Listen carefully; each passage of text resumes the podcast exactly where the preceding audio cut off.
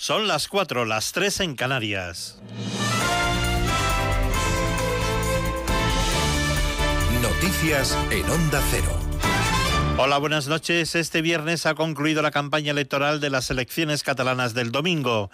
Conocemos los mensajes de última hora de los líderes constitucionalistas. Onda Cero Barcelona, Mar Navarro. El presidente del Gobierno y secretario general del PSOE, Pedro Sánchez, insiste en que los socialistas son los únicos garantes del cambio en Cataluña y advierte que la propuesta de los independentistas es la del odio eterno. Es el pacto del miedo. Es el pacto de la foto de Colón del independentismo.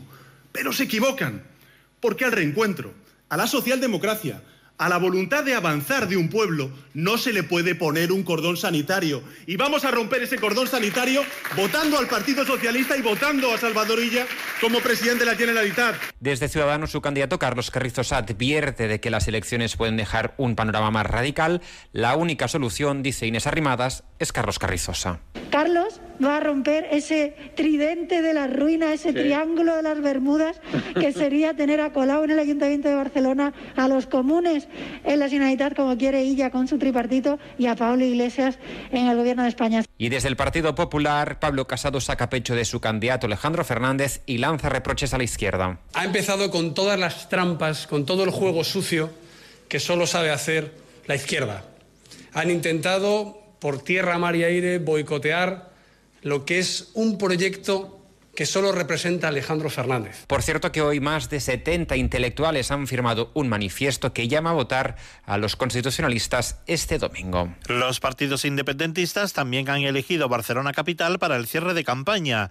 Estos han sido los mensajes de última hora. Seguimos en Barcelona, Laura Pons. Junts per Cataluña y Esquerra Republicana cierran campaña en la capital catalana y lo hacen confrontando modus operandi. Los dos partidos quieren la independencia, pero los de Puigdemont están por reactivar la DUI y en cambio los de Junqueras prefieren un referéndum pactado con el Estado. Los republicanos prefieren ampliar la base, dialogar con el gobierno central y gestionar el famoso mientras tanto. Por ello, Pere Aragonés defiende que el gobierno que debe salir del 14F debe sumar a Esquerra, Junts, la CUP, el PDeCAT y los comunes. Son declaraciones en la sexta. Ahora debemos hacerlo lo mismo en Cataluña, sumar todos los que defendemos el derecho a decidir, a los que defendemos la libertad de los presos y que podemos llevar a cabo esta agenda política y económica progresista. Los de Puigdemont, en cambio, prometen la independencia si se supera el 50% de los votos y también apelan a la unidad. Es Laura Burras. Si som més del 50%, festa grossa. Y si somos más del 50% será una gran fiesta, responsabilidad, unidad de acción y valorar lo que esto representa. Los actuales socios de gobierno han discrepado durante la campaña, sin embargo, han ido de la mano a la hora de atacar el candidato socialista Salvador Illa, a quien las encuestas le hacen ganador. Nos vamos ahora al exterior, ya que en Latinoamérica están muy pendientes de la llegada de las vacunas contra el coronavirus. El país que más vacuna lleva puesta es Chile, que ha superado ya el millón y medio de vacunados. Corresponsal Pablo Sánchez Olmos. La campaña de vacunación en Chile avanza a pasos agigantados, convirtiéndose en el líder latinoamericano y uno de los primeros del mundo en esta materia. De cumplirse las previsiones del gobierno, antes del 30 de marzo, más de 5 millones de chilenos, entre sanitarios y grupos de riesgo, habrán sido completamente inmunizados. Este mismo viernes le ha tocado el turno a Sebastián Piñera. El presidente de 71 años ha recibido la primera dosis de la vacuna china Sinovac mientras disfrutaba de sus vacaciones al sur del país. Gracias a los acuerdos firmados con las grandes farmacéuticas, Chile se ha garantizado un suministro de 32 millones de dosis que le van a permitir, si no fallan los pronósticos, inmunizar al grueso de sus 19 millones de habitantes antes del mes de julio. En la información deportiva vamos con los resultados de este viernes. En los cuartos de final de la Copa del Rey de baloncesto, el Vasconia ha derrotado al Juventud por 96 a 87 y el Barcelona ha derrotado tras una prórroga al Unicaja por 103 a 93. En fútbol, en la primera división, partido adelantado a este viernes, Celta de Vigo 3, Elche 1, lo que le ha costado el puesto al técnico ilicitano Juan Carlos Almirón.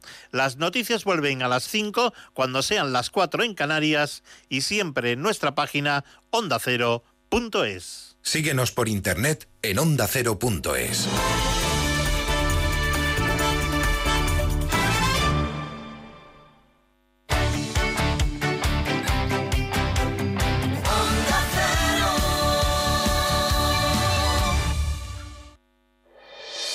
Este domingo desde las 3 de la tarde, la liga te espera en Radio Estadio. Los enamorados del fútbol tienen una cita clásica. Real Madrid-Valencia. Los detalles del Getafe Real Sociedad y Levante Osasuna y los encuentros de Segunda División. Y para los amantes del baloncesto, la final de la Copa del Rey. Este domingo desde las 3 de la tarde, Radio Estadio, con Antonio Esteba y Javier Ruiz Taboada emoción, análisis y buen humor. Yo la pasta de Piani se la daría a Messi para redondear los 600 kilos. Eh, Bernardo, a ver si va a poder tú faltar a Borja, no le puedo faltar yo a Piani. Vamos. ¿Y qué te pasa hoy con el dinero? Toda la tarde. si fuera hoy, Bernardo. que estoy muy falto, Bernardo. Estoy si muy fuera falto. Bernardo Eso hoy... felicidad, lo dice todo el mundo. Te mereces esta radio. Onda Cero, tu radio. Más información, más participación, más contenido hay más de una razón para que prefieras Onda Cero.es. En Onda Cero.es tienes la radio en directo, la actualidad y las noticias al momento. Y por supuesto, lo mejor y más destacado de cada programa, para que puedas escucharlo donde y cuando quieras. Onda Cero.es. Más y mejor.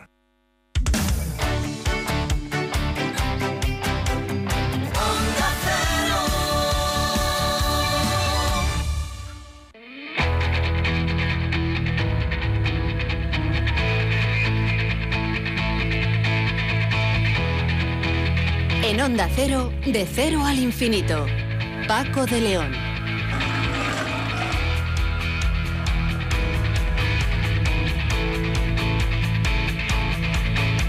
Señoras y señores, muy buenas madrugadas y bienvenidos a esta cita semanal que mantenemos aquí en Onda Cero. En una semana que nos deja un poco más solos, porque lamentablemente el pasado martes eh, se me iba un gran amigo amigo de esta casa y amigo de, de, muchos de mis compañeros, el periodista decano de la prensa taurina. José Antonio Donaire, el gran maestro, el gran amigo, se nos iba para siempre. Vivió una larga vida, 90 espléndidos años, y no he oído jamás a nadie decir una mala palabra de él. Hombre culto, todo un caballero y un profesional como la copa de un pino que durante muchos años trabajó a mi lado, o mejor dicho, yo trabajé a su lado. Le vamos a echar de menos. Buen viaje, querido amigo, y descansa en paz. Por otra parte, aquí en De Cero al Infinito, enseguida vamos a empezar hablando con Juan Manuel Vaquerizo, investigador de la Unidad de Cultura Científica del Centro de Astrobiología. Con él charlaremos del macroproyecto Ciudad Ciencia, que es una invitación a poder hacer ciencia en los centros de enseñanza, incluso en casa. Ahora en formato online por la pandemia mediante unos vídeos tutoriales muy interesantes que todos podemos seguir desde nuestra casa. ¿Le, gustaría, por ejemplo, poder extraer ADN de un tomate en, la, cocina de, de su casa? Eh, yo es uno de los experimentos que pienso hacer. Son cuatro y de todos ellos hablaremos con nuestro invitado. Después, Sonsoles Sánchez Reyes nos va a traer la historia de la jura de Santa Gadea. Existió como hecho histórico o no es más que una leyenda. También tenemos pensado ponernos en contacto con Santiago Elena, eh, que es doctor en ciencias biológicas, experto en virología evolutiva, profesor de investigación del CSIC y autor principal de un estudio que asegura que los virus pueden evolucionar, en este caso, para beneficiar al organismo huésped, no para crearle una infección, sino todo lo contrario, para echarle incluso una mano. Ya en la segunda hora hablaremos con Carlos Duarte, que es investigador de la Universidad de Ciencia y Tecnología Rey Abdalá en Arabia Saudí y líder de un estudio de habla eh, que habla de cómo el ruido provocado por el ser humano por los barcos, por la industria, altera y de qué manera la vida en los océanos. José David de la Fuente nos comentará un interesante artículo de la página web BBC News con el título Paul Cohen, el matemático que por resolver un problema terminó creando dos mundos. Interesante, se los recomiendo, no se lo pierdan. Y en Héroes sin capa, hoy conoceremos el trabajo de los agentes del servicio de, viaje, de vigilancia aduanera. Sí, esos mismos que vemos en tantas películas y en tantas series. Pues hablaremos con el jefe de esta unidad que nos explicará en qué consiste nuestro trabajo. Su trabajo. En eh, la realización técnica está, como siempre, el comandante Nacho García. Y atención, porque nuestro invitado musical será la orquesta Johann Strauss bajo la dirección de su creador, André Rie. En una primera parte del programa escucharemos versiones divertidas y en la segunda grandes clásicos. Para empezar, no se pierdan este Circus Renz.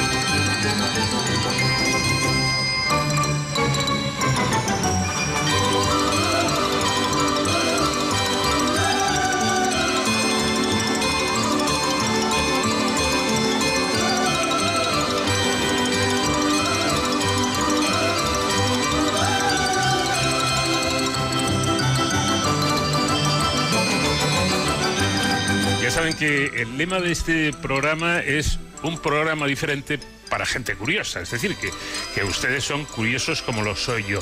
Entonces me imagino que igual les, les interesará saber cómo se busca vida en el universo, o por qué no hay agua líquida en Marte, o cómo se han formado los cráteres de la Luna. Por cierto, ¿hay volcanes en los satélites helados del sistema solar? ¿Y cómo podemos extraer ADN de una célula?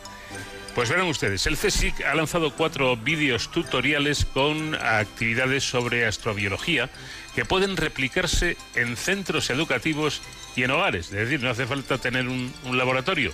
Se trata de un taller llamado Buscando Vida en el Universo y desarrollado por el Centro de Astrobiología en el marco del proyecto Ciudad Ciencia, que incluye cuatro experimentos para averiguar la respuesta a estas preguntas y de paso conocer los desafíos a los que se enfrenta la búsqueda de vida extraterrestre, un tema mm, extraordinario, sin, sin duda alguna. Juan Ángel Vaquerizo es investigador de la Unidad de Cultura Científica del Centro de Astrobiología y junto a Paula Sánchez se encarga de este proyecto. Juan Ángel, ¿qué tal? Buenas noches. Hola, buenas noches, Paco. Bueno, como, como hemos hablado de muchas cosas, todas ellas eh, yo creo que bastante atractivas, eh, te pediría que nos explicaras qué es exactamente el proyecto Ciudad Ciencia. Bueno, pues el, el proyecto Ciudad Ciencia es, un, es una iniciativa que parte del, del CSIC, del Consejo Superior de Investigaciones Científicas, y que lo que busca es llevar actividades de divulgación a, lugares, a localidades que no tienen eh, pues eh, acceso a, esa oferta que pueden tener las grandes ciudades. Se trata de, de municipios, de, de localidades de toda de toda la geografía española, incluso de bueno también de, de, la, de Canarias y de y de Baleares. Y bueno, pues son localidades que normalmente no tienen acceso pues a planetarios, centros de ciencia, eh, museos eh, de ciencia y esta iniciativa eh, Ciudad Ciencia lo que lo que hace es llevarles a esas localidades las actividades.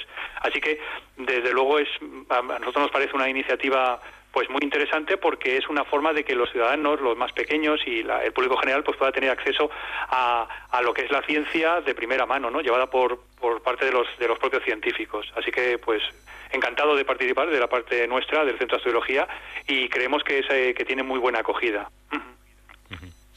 Eh, bueno, esta iniciativa se lleva, se lleva a cabo presencialmente desde hace años, además, en centros educativos, incluso centros culturales de, de toda España. La pandemia ha obligado al formato online? Sí, eh, sin duda. Em, esta, este proyecto pues surge ya en 2012, ya lleva un recorrido eh, muy largo y lo que ha ocurrido con la pandemia pues ha sido que esa parte, pues precisamente lo que estábamos hablando, no ese llevar la ciencia a los a los lugares donde a lo mejor no tienen acceso a las actividades de divulgación, pues se, se ha truncado con la pandemia. Y lo que se pensó desde la desde lo que sería la organización del proyecto fue pues intentar paliar esa, esa falta de presencialidad pues haciendo esto que, que has comentado tú, ¿no? Es hacer un- unos vídeos, unos tutoriales donde estos experimentos que nosotros hacíamos con público pues se pueden se pueden ver a distancia y bueno, a través del contacto eh, online con nosotros podemos tener esa ese feedback o esas eh, consultas que podamos tener con los centros escolares o con los lugares donde los municipios deciden llevar a cabo las actividades. Bueno, en cualquier caso, eh, te pregunto, siguiendo estos vídeos tutoriales, cualquier docente o incluso cualquier persona eh, simplemente curioso e interesado eh, podrá replicar de forma de forma segura y por medio de, materiales sencillos, claro, las actividades del, del taller. Sí, la idea principal de hacer el tutorial es eh, hacer una especie de, por un lado, mostrar el experimento, eh, eso es lo importante, y por otro lado hacerlo como si fuera un tutorial, es decir, pues decimos eh, los ingredientes, la receta, los materiales necesarios para llevar a cabo el, experimento, lo hacemos para que se vea cómo tiene que, realizarse y luego pues comentamos eh, los aspectos del propio experimento para que los profesores lo puedan utilizar en el aula, le puedan sacar todo el partido que ellos consideren y también para que los los que aquellos que realizan el experimento pues pues aprendan de primera mano todo lo que se está trabajando eh, eh, lo que sería haciendo el experimento. Es verdad que bien has dicho que la mayoría de ellos todos se pueden hacer con materiales fácilmente accesibles. Algunos elementos como pues tubos de ensayo o cristalizadores, que son unos recipientes de Pirex que son más difíciles de encontrar, es posible que tengan una cierta dificultad, pero bueno, un tubo de ensayo se puede cambiar por, por otro recipiente diferente. Pero hay un experimento en particular, que hablaremos seguramente de él, que, que requiere el uso de hielo seco para hacerlo y ese sí que es verdad que pues no lo podemos hacer en, en casa y no, no es sencillo, pero nos parecía interesante precisamente por, por lo que se trataba en él, ¿no? el, el hecho de poder replicar los volcanes en las lunas heladas nos parecía que era interesante demostrar, aunque sí que fuera difícil de replicarse. Bueno, pues vamos a hablar un poco, si, si te parece, de, esos cuatro experimentos que, que proponéis y, y que antes mencio- mencionamos, aunque, aunque sea brevemente, ¿nos podías dar alguna pincelada de, de cada uno de los, de los cuatro? Bueno, pues muy brevemente, eh, todos ellos están enmarcados en lo que sería buscar vida en el universo. Como la búsqueda de vida en el universo se hace desde muchas disciplinas científicas, eh, la astrobiología es la disciplina que se encarga de, de responder a esa pregunta de si existe vida. La astrobiología es un compendio de ciencias, está desde la biología a la química, hasta la geología, la física, la astrofísica, la planetología, todos esos eh, diferentes aspectos de la ciencia que buscan eh, la respuesta a la pregunta de si existe vida, pues se tratan un poco a, a lo largo de los experimentos. Entonces, por ejemplo, la el primer experimento el que podríamos colocar en ese, ¿no? en ese hilo argumental sería la extracción de ADN que hacemos, ¿no? Eh, lo que hacemos es eh, extraer ADN de un tomate. Se puede hacer de cualquier eh, de cualquier eh, fruto, de cualquier no- no tendría más dificultad hacerlo de, de, pues de, de una fresa o, de una lechuga, eh, pero en principio elegimos el tomate, ¿no? Eh, y entonces pues lo que lo que hacemos es eh, un protocolo muy sencillo de extracción de ADN de las células del tomate. Esto, eh, evidentemente, que nosotros hacemos de una forma muy sencilla, utilizando pues eh, sal, bicarbonato, alcohol de, de botiquín y detergente líquido, entre otros eh, ingredientes, pues evidentemente en un laboratorio no se hace así, se hace con elementos que están ahí, pero se hace de otra manera. Pero el- el- en esencia es lo mismo, buscamos extraer el ADN de la célula porque con ello podremos estudiar la vida. Los astrobiólogos utilizan este protocolo en entornos donde no saben si hay vida, porque cuando tú haces el protocolo de extracción de ADN de un entorno del que no sabes si hay vida, cuando obtienes ADN al hacerlo, has descubierto vida. Es decir, que es una forma de buscar vida en entornos donde a priori es posible que no la veas directamente. Ese sería el primero, por ejemplo. El siguiente, que sería simular los cráteres de la Luna, sería un experimento donde lo que hacemos es jugar con un eh, planeta ficticio hecho de diferentes eh, tipos de harina, más claras o más oscuras en color, que las colocamos en capas y lo que hacemos es, pues evidentemente partimos de un planeta rocoso que no tiene cráteres, con lisa la superficie, y hacemos impactar eh, diferentes bolas, diferentes tamaños, diferentes masas, a diferente velocidad, con mayor o menor fuerza, para crear esos cráteres. Entonces, al, al, crear el cráter con esa simulación, lo que hacemos ver es que nosotros podemos deducir cómo se ha formado un cráter sin haber visto en directo que ha sido a, a raíz del impacto de, de, un, de, un, meteoroide, ¿no? Entonces, como, como podemos observar muchos cráteres en muchos lugares en el sistema solar, de ahí podemos extraer un montón de información de la composición de los lugares y eso nos da pistas acerca de la presencia pues de minerales interesantes, de pues eh, algunas rocas que pueden estar relacionadas con la presencia de agua, con la propia presencia de agua pasada y todo eso nos hace siempre plantear aspectos relacionados con la búsqueda de vida. Sería el siguiente. El tercero que podemos hablar del agua en Marte, lo que hacemos es con una jeringuilla eh, que tapamos, metemos un poquito de agua dentro, líquida, y tapamos el, el émbolo, tapamos la salida del émbolo y abrimos el émbolo para que el volumen dentro de la jeringuilla crezca sin que cambie la presión y conseguimos que el agua que está líquida dentro cambie de fase. Con eso también demostramos que, por ejemplo, en entornos como Marte, la presencia de agua es real, hay agua, pero no está líquida. Y es una forma de demostrar cómo el agua en Marte no puede estar líquida en las condiciones actuales, pero existe actualmente y en el pasado las condiciones permitieron que estuviera líquida. De nuevo, planteamos la cuestión de que eh, Marte pueda haber agua ahora líquida y que también, evidentemente, que pueda haber habido vida en el pasado, porque el agua sí que estuvo líquida en el pasado. Y para terminar, el, el último experimento sería el de los criovolcanes, eh, los volcanes helados que hay en las, en las lunas como Europa y Encélado. Europa una luna de, de Júpiter y Encélado una luna de Saturno en la que vemos cortezas de hielo, de agua, que están fracturadas y de las que sale vapor de agua en, en unas, unos chorros, unas plumas de gas que se ven con las naves espaciales, han sacado fotografías, entonces eh, lo que hacemos es crear un criovolcán utilizando pues una simulación con hielo seco, hielo seco y agua coloreada.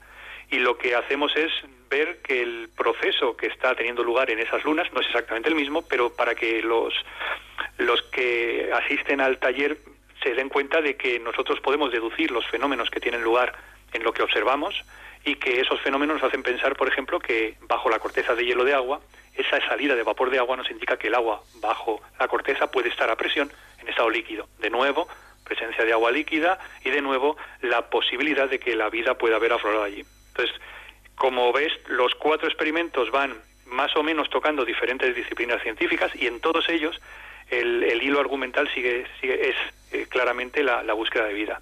Así, las personas que hacen los experimentos, aparte de que aprenden un montón de cuestiones relacionadas con la astrobiología, también se dan cuenta de que los experimentos sirven para aprender ciencia, ¿no? Y hacerlo en primera persona, yo creo que es ideal. Bueno, me parece muy, muy, atractivo, porque es que además eh, esto permite a cualquiera, a cualquier persona, hacer ciencia en la cocina o en el salón o en, o en una habitación de, de su casa. Me parecen los cuatro experimentos muy atractivos, pero yo me quedo con el del tomate y ese, en cuanto tenga acceso al tutorial, lo pienso hacer. Porque como un tomate, una lechuga, una zanahoria, siempre tenemos en, el, en el frigorífico. Comentabas que son distintos pueblos, distintas eh, ciudades las que forman parte del, del, proyecto, cómo se han seleccionado o se han apuntado o qué es lo que hay que hacer eh, cualquiera, eh, cualquier persona que esté interesada en participar. Pues el, el, el, proyecto lo que lo que hace es eh, hacer una oferta de actividades. Realmente Ciudad Ciencia es una, un repositorio de actividades, una oferta de actividades que los municipios pueden eh, o a los que los municipios se pueden adherir, ¿no? Eh, es necesario, sí, se pueden eh, apuntar.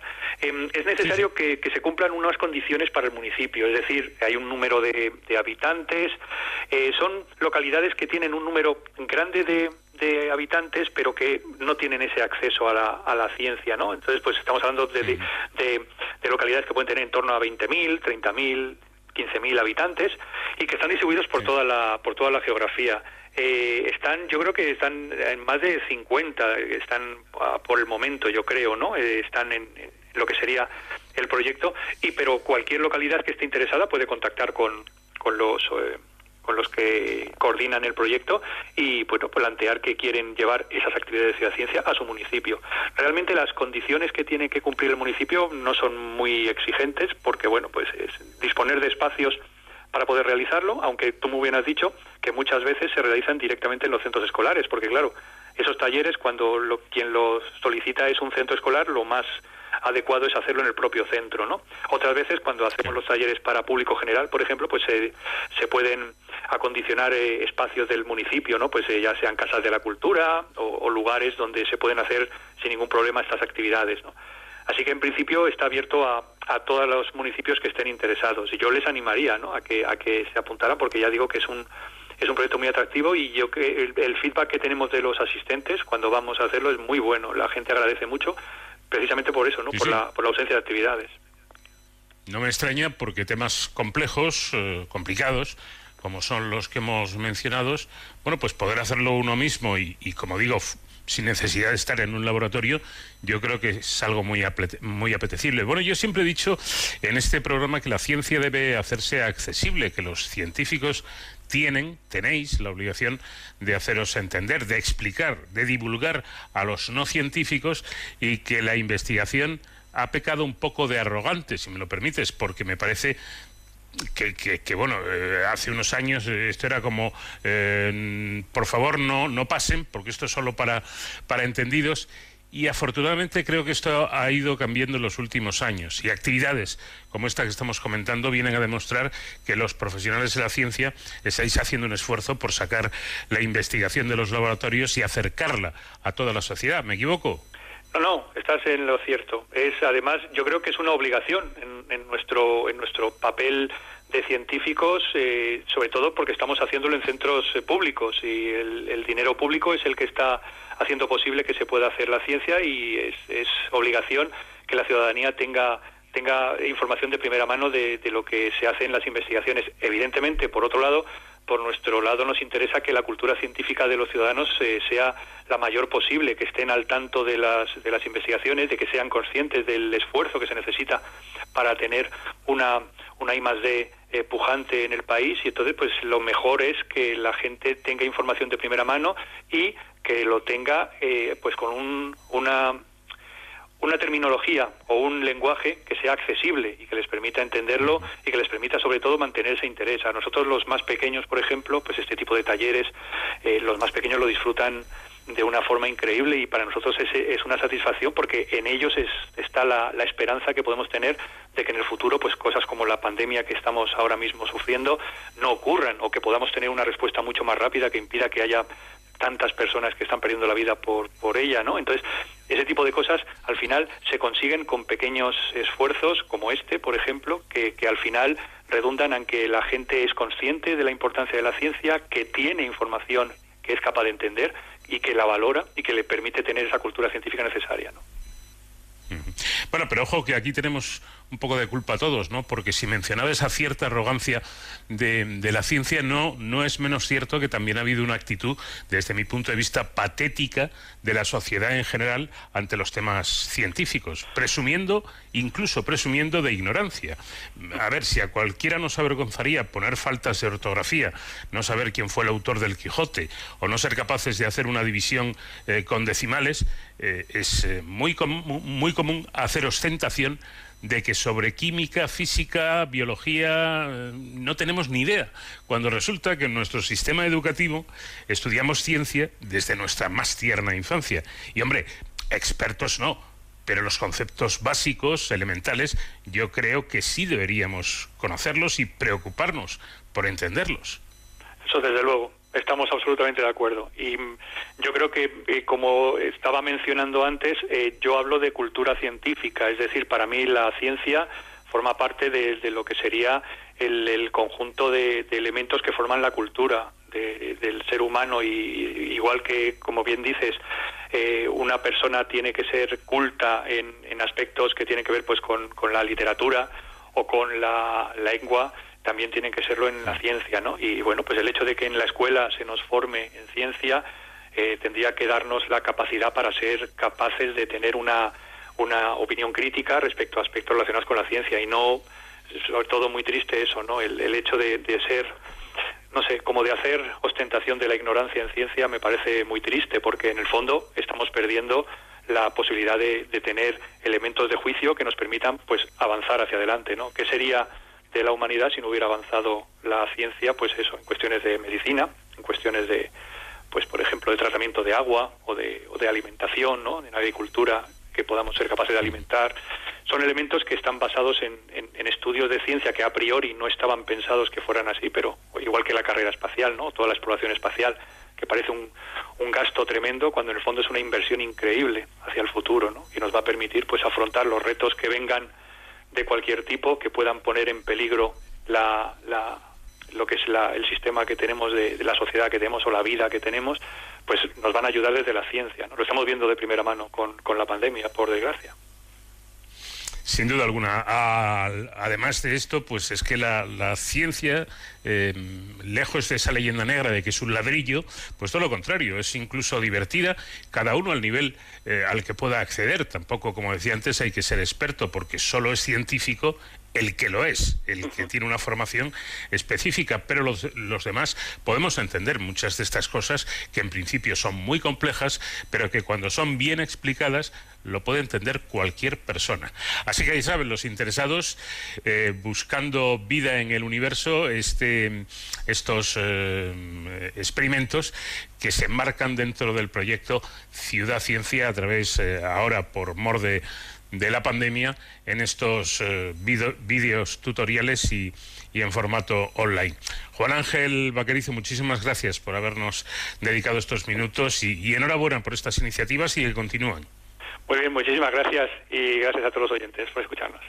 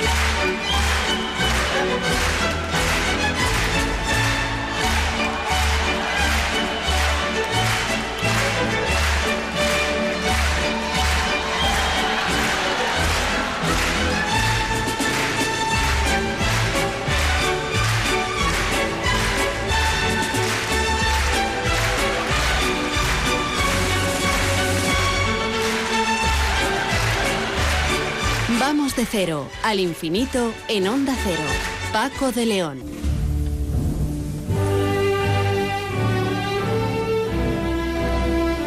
Esta noche Sonsoles Sánchez Reyes ha elegido como ruta para este paseo por la historia un curioso hecho. Bueno, hecho o leyenda. Interesante en cualquier caso. ¿Qué tal Sonsoles? Buenas noches. Buenas noches, Paco. Cuando en el siglo XIX la Cámara Alta de nuestro país encargó o adquirió una serie de lienzos para ilustrar el Palacio del Senado, recogiendo los episodios más significativos de la historia de España, eligió entre ellos el célebre pasaje de La Jura de Santa Gadea. No cabe duda de que el momento ha sido ampliamente conocido y admirado por la sociedad española a lo largo de los siglos y su mención asociada correctamente por la mayoría a la famosa figura del Cid campeador. La paradoja es que la historiografía moderna en su práctica totalidad no atribuye verosimilitud histórica al suceso, que con toda probabilidad no habría sucedido realmente. Es decir, el Senado habría escogido entre los momentos estelares de nuestra historia para inmortalizar artísticamente uno que no sería más que una reputada leyenda, convertida en mítica, pues a pesar de su origen ficticio está muy enraizada en las creencias populares castellanas. Es tan emblemática que la ciudad de Burgos se representa en la preciosa Plaza de España de Sevilla mediante la imagen de la renombrada Jura.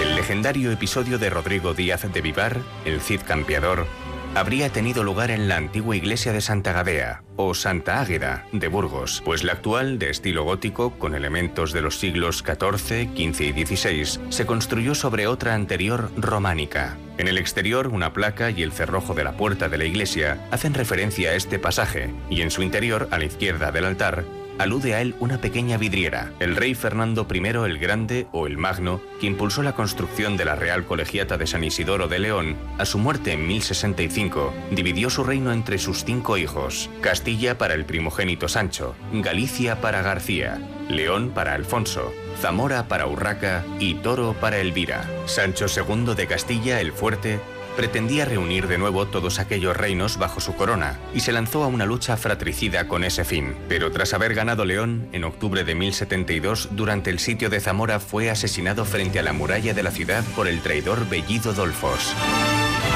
La población se encontraba bajo el mandato de Urraca, hermana de ambos, que apoyaba los intereses de su hermano, Alfonso, refugiado en Toledo.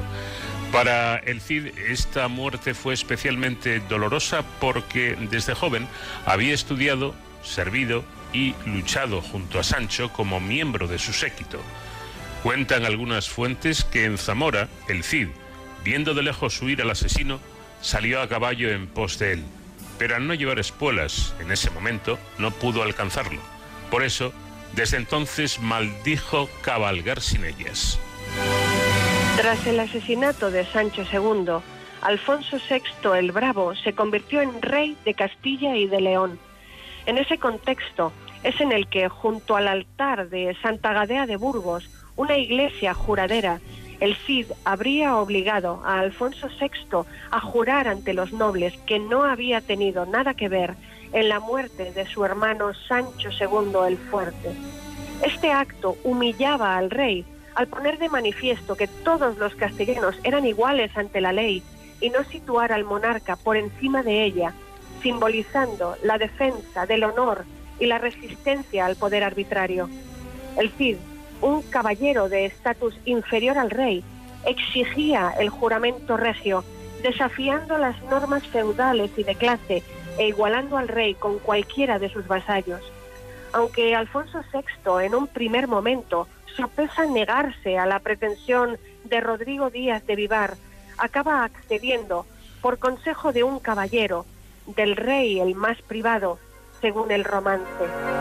Pero este pasaje tiene poco fundamento histórico y su origen se remonta al siglo XIII, dos siglos después de ocurridos los hechos que relata, aunque no aparece en el cantar de Mio Cid, de cuya composición ya se han cumplido 800 años, sino en las crónicas, la primera crónica general y la crónica particular del Cid así como en el romancero. De esta forma, al escribirse la historia en un lapso temporal tan amplio desde el episodio, se habría abierto la puerta al añadido de elementos ficticios y se habría constituido en épica y leyenda a través de la literatura romance. El conocido como Jura de Santa Gadea es un romance anónimo de título Romance del juramento que tomó el Cid al rey don Alfonso. Recogido en cuidada edición de Ramón Menéndez Pidal, correspondiente al romancero viejo, siglos XIV, XV, que parece proceder de un cantar de gesta perdido del siglo XII. El romance recoge así el suceso. En Santa Gadea de Burgos do juran los fijos d'algo. Allí toman juramento al Cid, el rey castellano, sobre un cerrojo de hierro y una ballesta de palo. Las juras eran tan recias que al buen rey ponen espanto. Rodrigo Díaz de Vivar formula el juramento al monarca en términos deshonrosos para éste si no dice la verdad. Prestado el juramento, el rey se dirige al Cid malamente y muy enojado y sentencia su destierro por un año por haberle expuesto a tal humillación pública. Don Rodrigo no solo lo acata, sino que además, en un alarde de dignidad y soberbia, amplía el plazo por voluntad propia. Tú me destierras por uno, yo me destierro por cuatro. El romance ya indica que el juramento se realizó sobre un cerrojo de hierro. En base a ello, una tradición ha situado el juramento real sobre el cerrojo de la puerta principal de la iglesia de Santa Gadea de Burgos. Eso llevó a que el objeto se convirtiera en el lugar donde popularmente se juraba solemnemente cualquier cosa, hasta tal punto que la sede episcopal mandó deshacer el cerrojo hacia el año 1500. El cerrojo actual es moderno, realizado en el siglo pasado por Ángel Cuevas.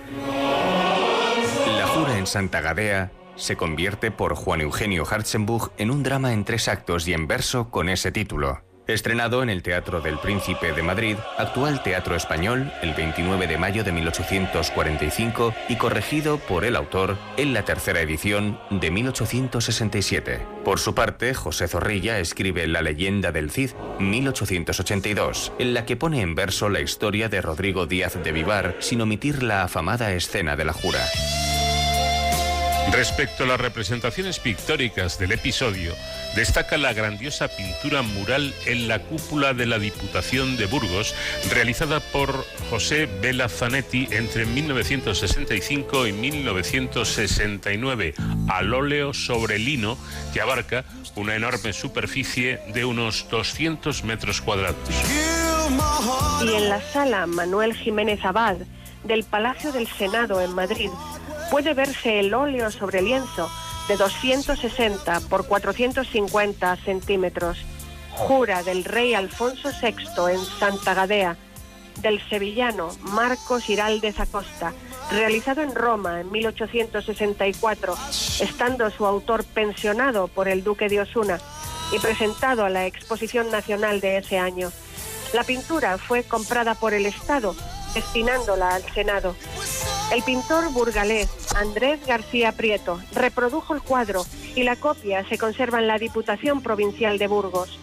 Un episodio que el Senado exhibe en un imponente lienzo y que si no tuvo lugar realmente, bien merecería haber sucedido, lo que nos demuestra que gestas como esa, si no existiesen, habría que inventarlas. Estoy completamente de acuerdo con Sonsoles. Un hecho que casi, casi seguro que no ocurrió, eh, que nunca sucedió, pero, pero es tan bonita la historia que bien hubiera merecido la pena que hubiera sido realidad. Son nuestros paseos por la historia, cada semana aquí en De Cero al Infinito con Sonsoles Sánchez Reyes. Buena semana, Sonsoles, un fuerte abrazo. Igualmente, otro para vosotros.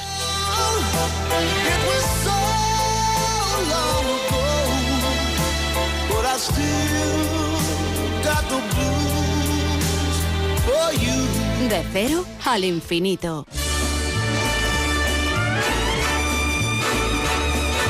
Famous from Chicago.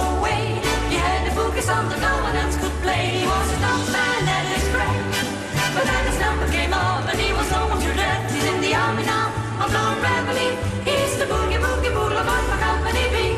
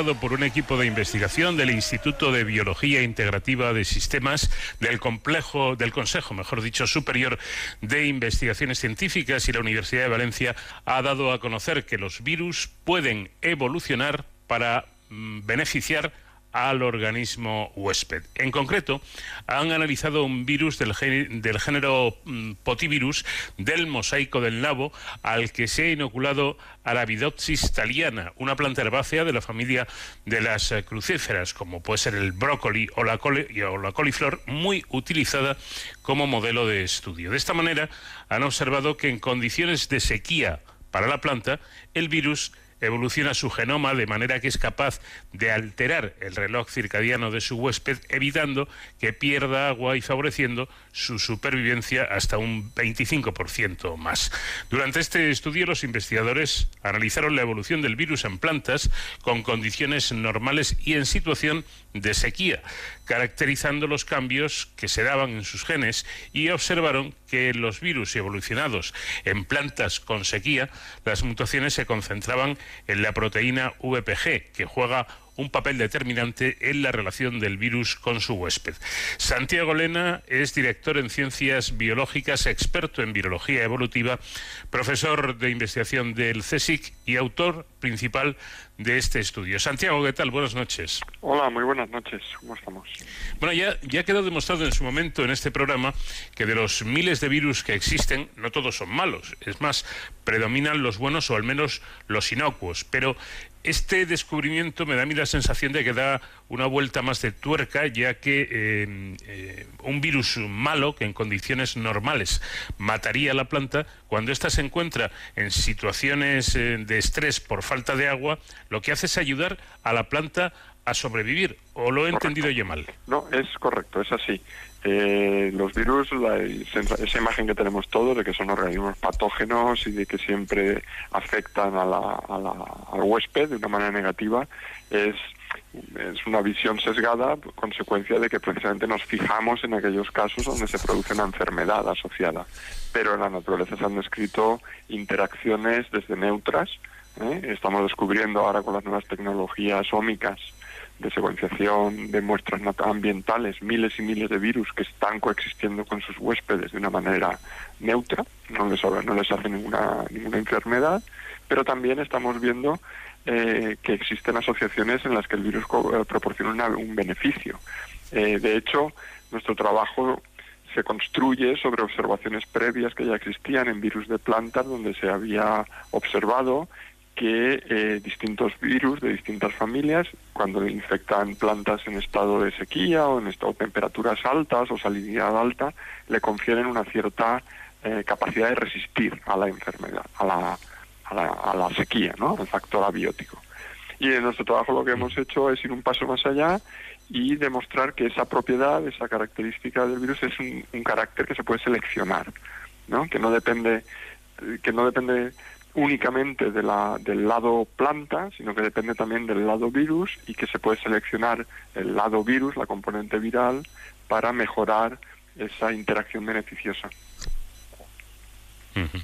Bueno, dicen ustedes que las variantes del virus que evolucionaron en condiciones normales de, de regadío siguen matando a la planta, mientras que las que lo hicieron en plantas con sequía no lo hacen, incluso cuando se inoculan en plantas sanas y, y bien irrigadas.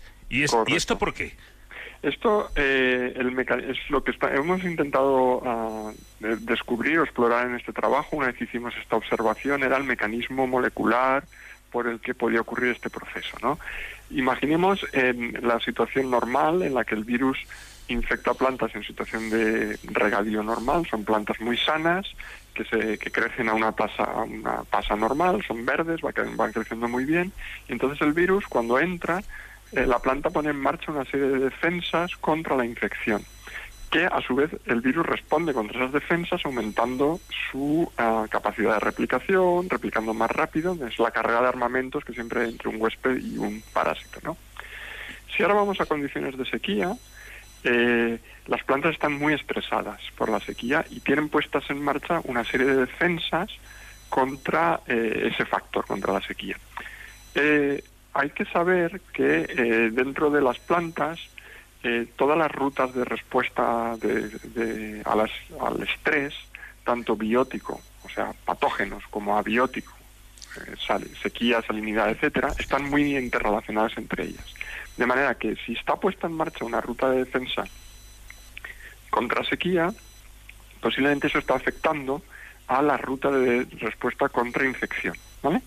De manera que cuando entra el virus se encuentra en una situación en la que la planta ya no es capaz de responder contra la infección.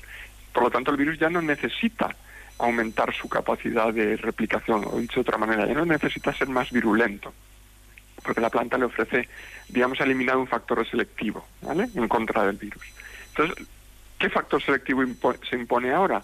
Pues eh, procurar o favorecer aquellas variantes virales que son capaces de mantener a la planta más tiempo viva, ¿vale? Porque eso sí que favorece que el virus tenga más replicación. ¿no?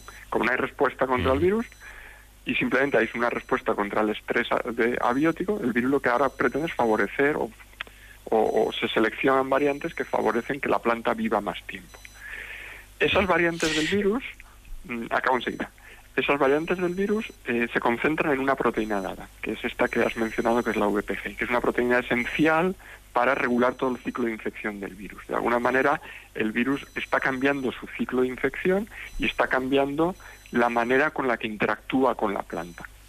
Cuando coges ese virus que ahora se comporta de esa manera y lo pones en condiciones de, de riego normal, claro, tiene una historia que lo condiciona a hacer eso que para lo que ha sido seleccionado. Y entonces en condiciones normales tampoco induce enfermedad, pues porque esa proteína VPG, los interactores de la del huésped con los que está ah, actuando, pues ya lo está haciendo con la misma, de la misma manera que lo hace en plantas de sequía.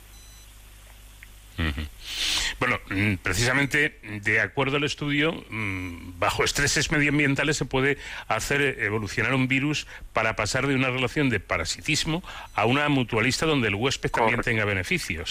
Claro, es lógico, ¿no? Porque eh, el objetivo del, del virus es asegurar su transmisión. Si mata al huésped, pues Claro. se acaba, se acaba el, el virus. ¿Esto es una conclusión irrefutable? Esta es una conclusión en este sistema experimental y en las condiciones experimentales nuestras es irrefutable.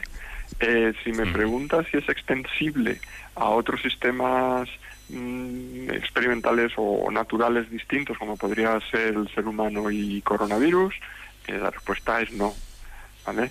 No, no, que no, no, no, no, va- no vamos a generalizar más allá de lo que realmente nuestros eh, resultados nos están indicando. ¿eh? Sería muy peligroso hacerlo. Que existe una idea general en el mundo de la epidemiología y de la evolución de virus que los virus tienden a maximizar su, su ah, eficacia, ¿no? su capacidad de reproducirse y de transmitirse. Y que para maximizar eso hay un compromiso entre el daño que haces al huésped y lo mucho que te tienes que replicar para poderte transmitir de una manera eficiente, eso es así. Entonces existe un óptimo, ¿no? Los virus van a tender a evolucionar hacia ese óptimo donde seguramente no sea matar muy deprisa y mucho o hacer mucho daño muy deprisa, pero tampoco es no hacer nada. Debe haber un punto intermedio en el que el virus eh, se encuentra estable, digamos. Entonces, eh, nuestros datos están limitados a un sistema experimental, un modelo experimental, en unas condiciones, y no me gustaría extrapolarlos innecesariamente. Bueno, se trata de, de la primera vez que se documenta cómo la selección natural puede cambiar la relación entre virus y huésped en función del medio ambiente.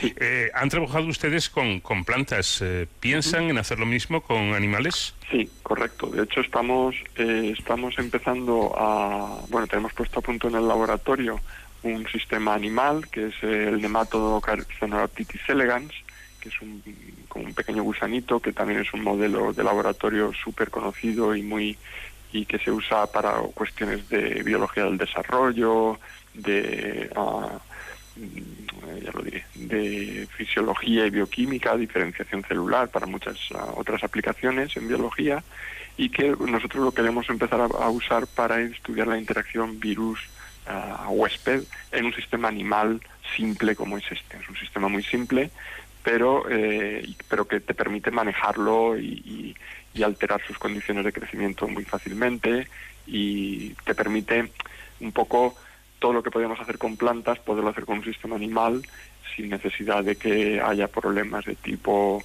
eh, bioético, pues porque es un vertebrado que sufre, cosas así, el gusano no, no sufre. Entonces ahora el primer paso, el siguiente paso será ese. Un, un estudio, creo yo, muy, muy interesante, eh, el que nos ha comentado Santiago Elena, autor principal de este, de este trabajo, a quien agradecemos mucho el que nos haya dedicado estos minutos y, por supuesto, en- enhorabuena por lo conseguido hasta ahora y esperemos que consigan mucho más. Muchas gracias a vosotros por vuestro interés.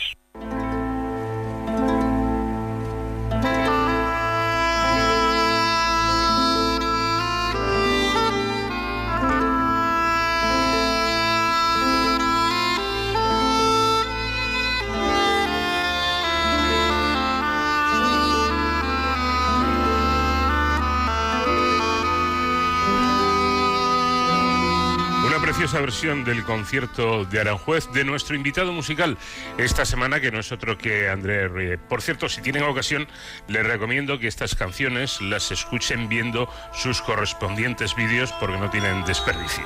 Terminamos nuestra primera hora, tiempo para los servicios informativos e inmediatamente después continuamos en De Cero al Infinito.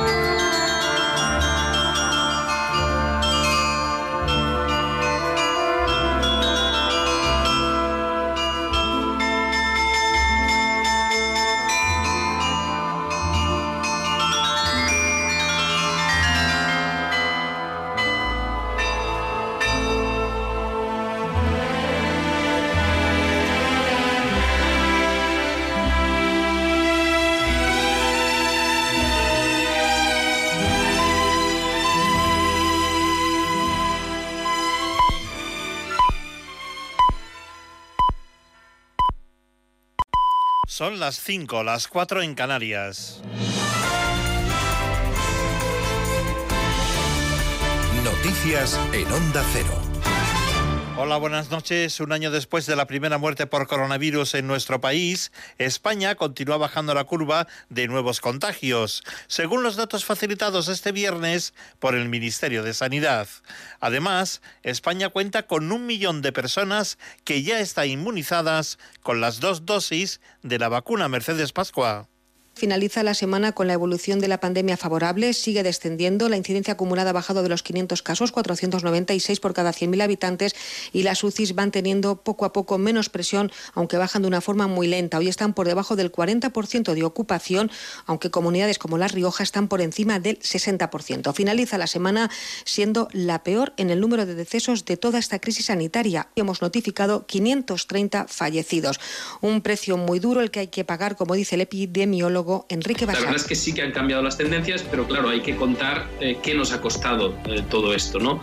En cuanto a número de infecciones, pero sobre todo en cuanto a número de muertes. Esta última semana ha sido la semana más mortífera de toda la, la- la pandemia acumulada, ¿no? También actualizamos datos de sanitarios. En los últimos 14 días se han diagnosticado 3.524 contagios. En toda esta crisis se han contagiado de la COVID más de 76.000 profesionales. Desde el 27 de enero notificamos brotes, 2.297 brotes nuevos, 613 están en el ámbito mixto, 414 en el ámbito familiar y 426 en el ámbito social, en esas reuniones con amigos. Hoy hemos conocido además que hemos superado el millón de personas que en España ya están inmunizadas gracias a la doble dosis de vacuna. Cambiamos de asunto. Los líderes de los partidos nacionales han acudido a Cataluña con motivo del cierre de la campaña electoral de este viernes para apoyar a sus candidatos en las elecciones catalanas de mañana domingo. También se han volcado los líderes independentistas en los mítines virtuales de este viernes. Hoy están los catalanes en la jornada de reflexión. Los líderes de los partidos han realizado una llamada a la participación para evitar una gran abstención. Votar es decidir el futuro. Y no votar es dejar que otros decidan tu futuro. Por eso, lo primero que tenemos que hacer es animar a todos los catalanes a que voten el próximo 14 de febrero. Esos que dicen que, que quieren tener el derecho a decidir, lo tienen dentro de tres días. Todos los catalanes tienen el derecho a decidir el futuro que quieren para sus hijos y para sus nietos. Este resultado para Vox solo será la primera piedra de la Cataluña libre, de la Cataluña en unidad. El domingo tienen la oportunidad de llenar las urnas de verdades, de que esas verdades se transformen en votos. Se acerca un día en el que puede cambiar todo en Cataluña y en el que no debemos, no podemos quedarnos en casa. Les contamos también que durante este fin de semana hay convocadas movilizaciones en Jaén por la decisión del Gobierno central de ubicar el centro logístico del ejército en Córdoba, unas instalaciones a las que optaba como sede la capital jiennense. Unas protestas convocadas por más de un centenar de colectivos que han pedido que se declare a la vicepresidenta del gobierno, Carmen Calvo, nacida en Córdoba, como persona non grata, porque la culpan de que Jaén no haya sido la elegida. El Partido Popular va a pedir en el Senado la reprobación de Carmen Calvo, a la que acusan de intervenir en la decisión del Ministerio de Defensa.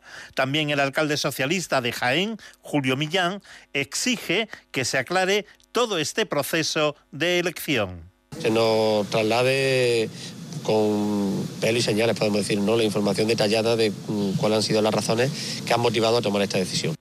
Y el índice de precios al consumo ha crecido un 0,5% respecto a hace un año. Patricia Gijón, buenas noches.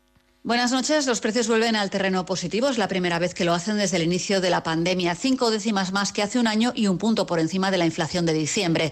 El petróleo tiene mucho que ver. El mes pasado subió sobre todo la electricidad. Pusimos más la calefacción por la gran nevada. Un 13%, los carburantes un 3% y los alimentos. Se notó la subida del IVA con el arranque del año en los refrescos. Las rebajas bajaron los precios de la ropa y el calzado. Los sindicatos alertan ya de la pérdida de poder adquisitivo y se quejan, lo hacen Onda Cero el secretario general de Uso, Joaquín Pérez, de las subidas de los productos básicos. Desde uso lo que estamos demandando es pues, que se retoquen esos IVAs, que se apliquen tasas más reducidas o, o tipos eh, súper reducidos precisamente para esos productos como es la energía en el hogar. Los expertos, como explica en Onda Cero Antonio Pedraza del Colegio de Economistas, creen que los precios se mantendrán estables en los próximos meses. que estamos en una inflación positiva, que se aleja la deflación, el riesgo de deflación que siempre es muy peligroso, eh, que es una inflación manejable. Pero la pandemia ha afectado a la estadística. Ha habido que cambiar la ponderación de cada producto porque el consumo de los hogares es diferente con el COVID.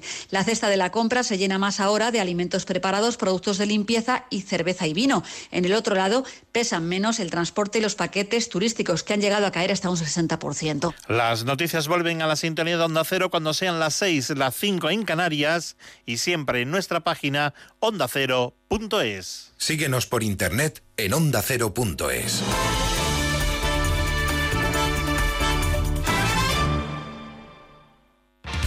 Como el perro y el gato. Un programa para los que tienen mascotas y los que no. Para los que les gusta aprender y sobre todo para los que quieren pasar un buen rato.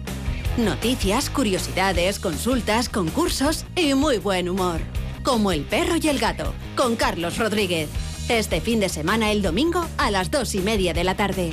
Patrocinado por Menforsan, los especialistas en cuidados, higiene y cosmética natural para las mascotas. Te mereces esta radio. Onda Cero, tu radio.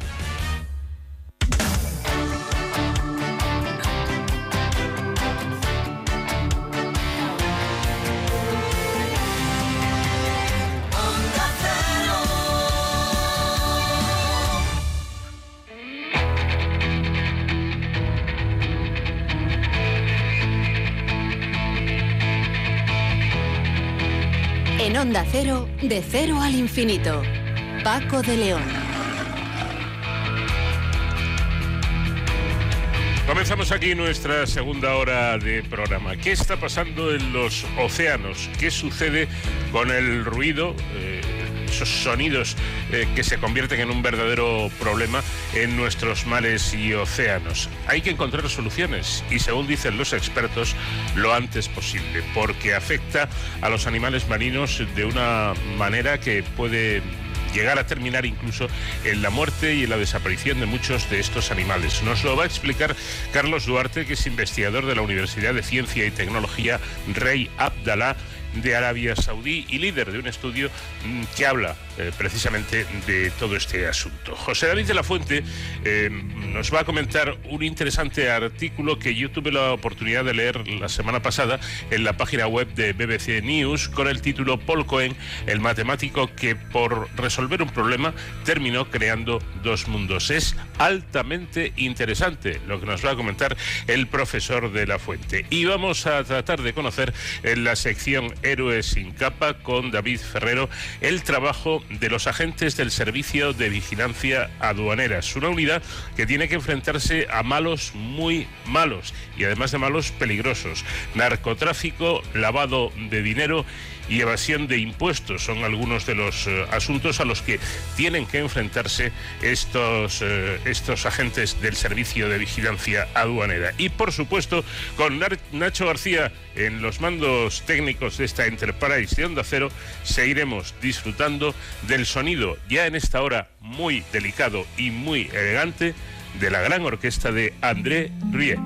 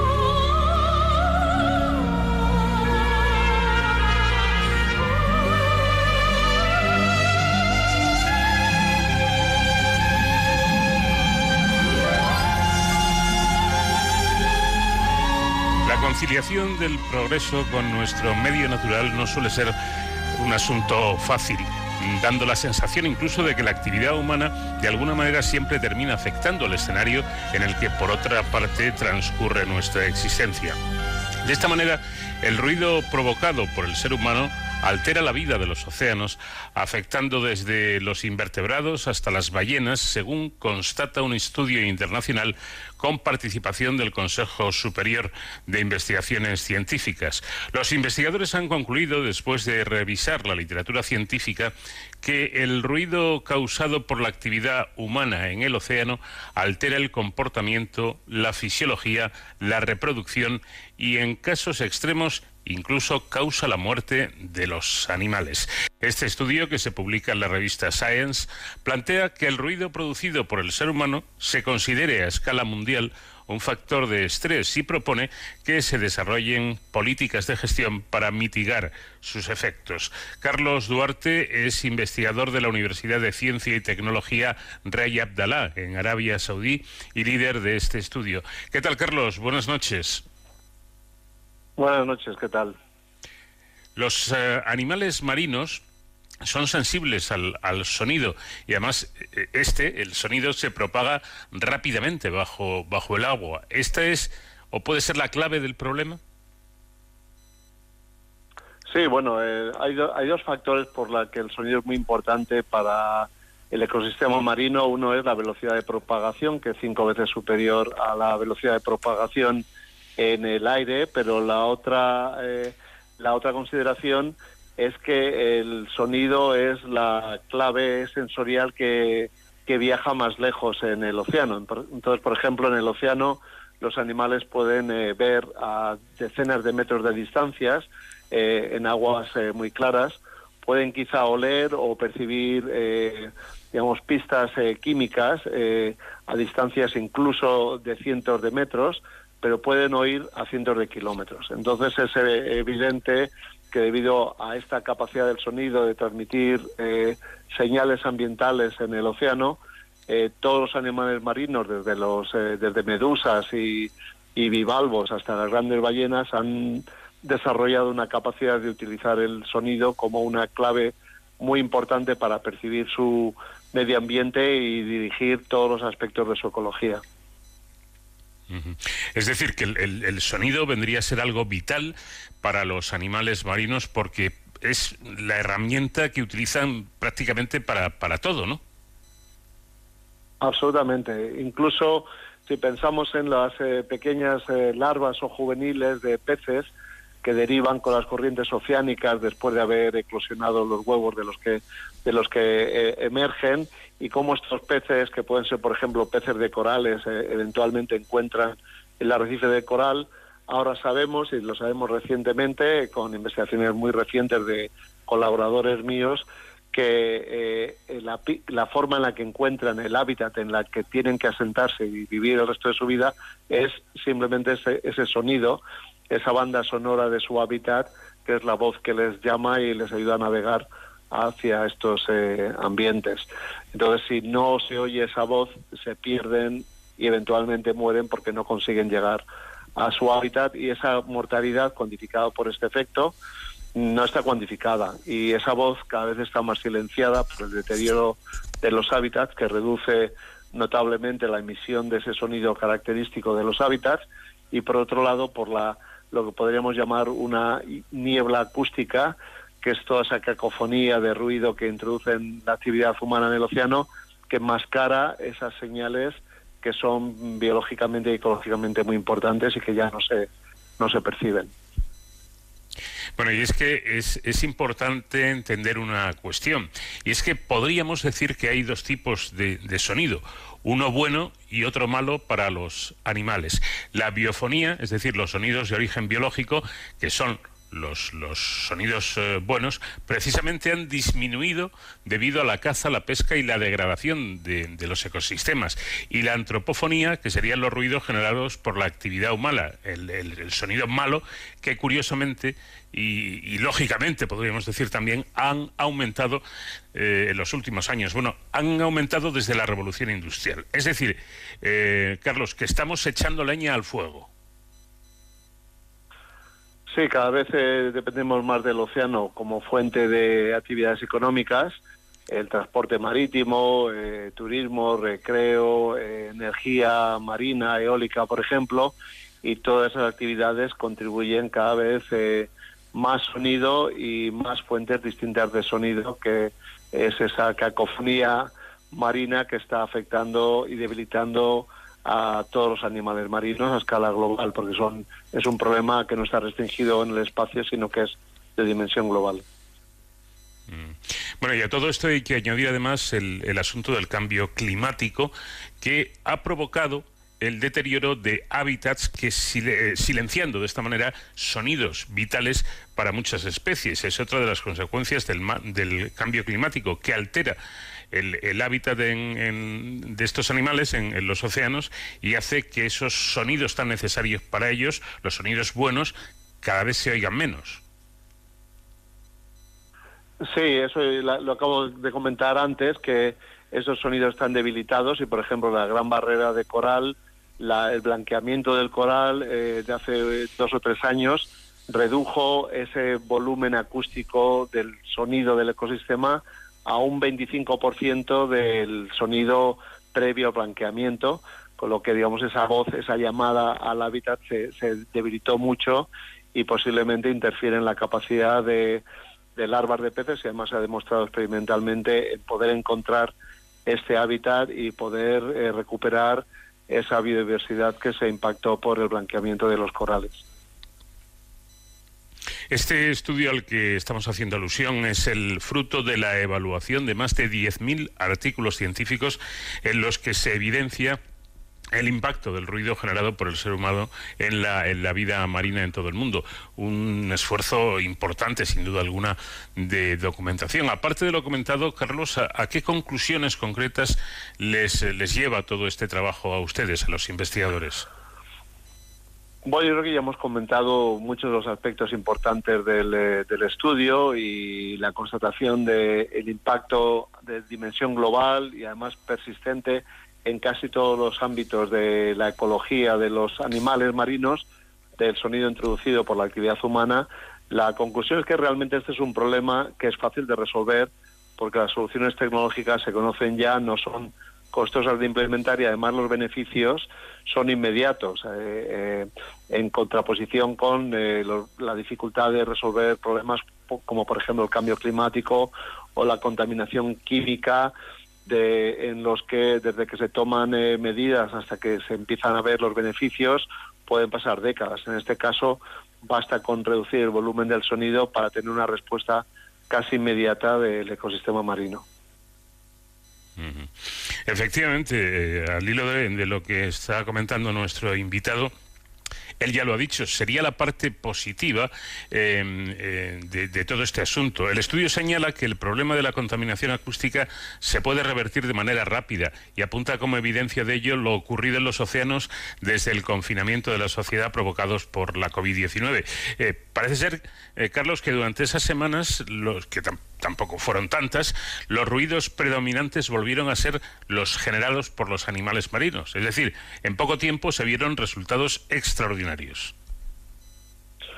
Mm, Bueno, los resultados se, consideraron más bien en el movimiento de los animales que volvieron a ocupar zonas de, en los que no en las que no se veían desde hacía décadas eh, debido a, la reducción del, del- del, eh, ruido en estas zonas como pueden ser puertos, eh, zonas eh, costeras urbanas y esto fue una respuesta a nivel global y la reducción de sonido que tuvo lugar eh, fue tan solo de un 20%, o sea que vemos cómo es posible eh, recuperar eh, la salud acústica del océano con un esfuerzo relativamente modesto en bajar ese- el ruido que introducimos. Bueno, voy a leer textualmente algo que ha dicho usted y que me parece, mm, además de muy interesante, incluso muy bonito, ¿no? Dice usted, el océano profundo y oscuro es concebido como un ecosistema distante y remoto, incluso para los científicos marinos. Sin embargo, hace años, mientras escuchaba una grabación de hidrófonos adquirida en la costa oeste de Estados Unidos, me sorprendió escuchar claramente el sonido de la lluvia cayendo sobre la superficie, como el sonido dominante en el entorno del océano profundo. Entonces me di cuenta de cuán conectada está acústicamente la superficie del océano, donde se genera la mayor parte del ruido humano, con las profundidades marinas. Una explicación eh, tajante de cómo hasta el sonido de la lluvia sobre la superficie de- del, del mar, de los océanos, afecta a, a- las profundidades marinas. Sí, cierto. Eh, En el fondo estamos hablando de solamente un segundo de tiempo que tarda ese sonido de la superficie en llegar al océano profundo y esa conexión es, eh, es eh, muy directa y por lo tanto todos los organismos marinos, incluso en los grandes fondos eh, del océano, tienen perfecta ah, constancia de lo que estamos haciendo los humanos en la superficie, aunque a nosotros nos parezca que esos ecosistemas son tan remotos quizá como los de Marte, pero están, están realmente muy cerca desde el punto de vista acústico. ¿Realmente esta, ya para terminar, esta contaminación acústica mata?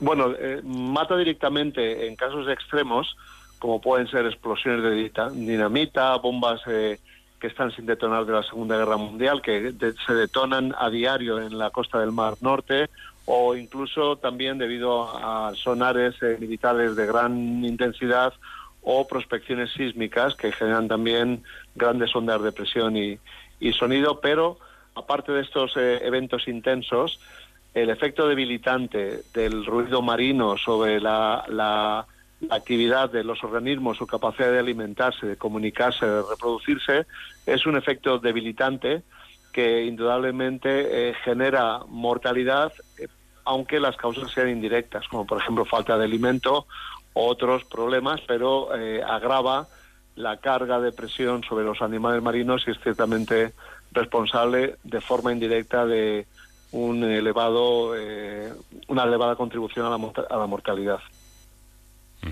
Pues como ven, un tema serio ante el que habrá que tomar eh, algún tipo de medidas. Carlos Duarte, investigador de la, de la Universidad de Ciencia y Tecnología Rey Abdalá en Arabia Saudí, líder de este estudio, gracias por habernos atendido y muy buenas noches.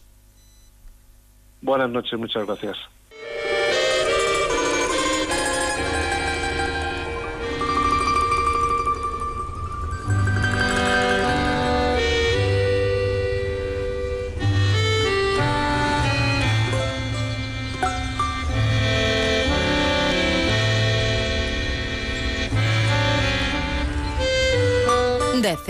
Al infinito.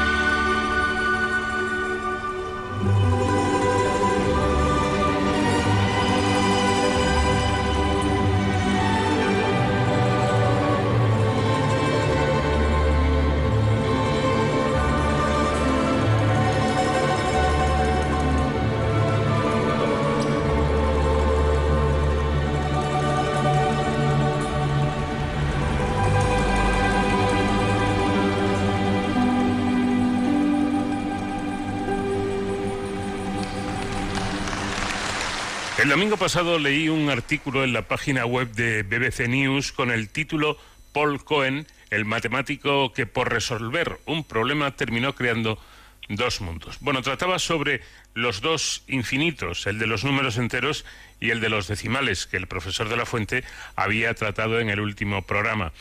Inmediatamente le envié un WhatsApp recomendándole que echara un vistazo a este artículo. Y al poco tiempo, el profesor me contestó con el siguiente texto.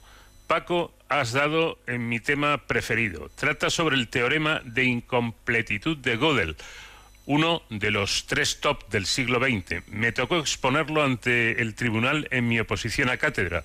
Dejaremos para el programa siguiente el tema del arte en el infinito, como habíamos anticipado, y en el próximo programa, si te parece, de este teoría y de su descubridor, para muchos el matemático de la lógica más eminente del siglo XX, Kurt Gödel. No te preocupes porque lo trataré de forma sencilla y a la vez rigurosa, y de eso no tengo duda. Buenas noches, José David. Eh, buenas noches, tengas Paco y nuestros amables oyentes. En el artículo mencionado se habla de dos mundos que descubre Paul Cohen a propósito de resolver un problema. ¿Nos puedes hablar de qué va este problema? Eh, mira, a finales del 19, un matemático francés, Georges Cantor, definió con precisión la idea de infinito, como es puesto en el programa anterior, e incluso descubrió la existencia de muchos infinitos diferentes.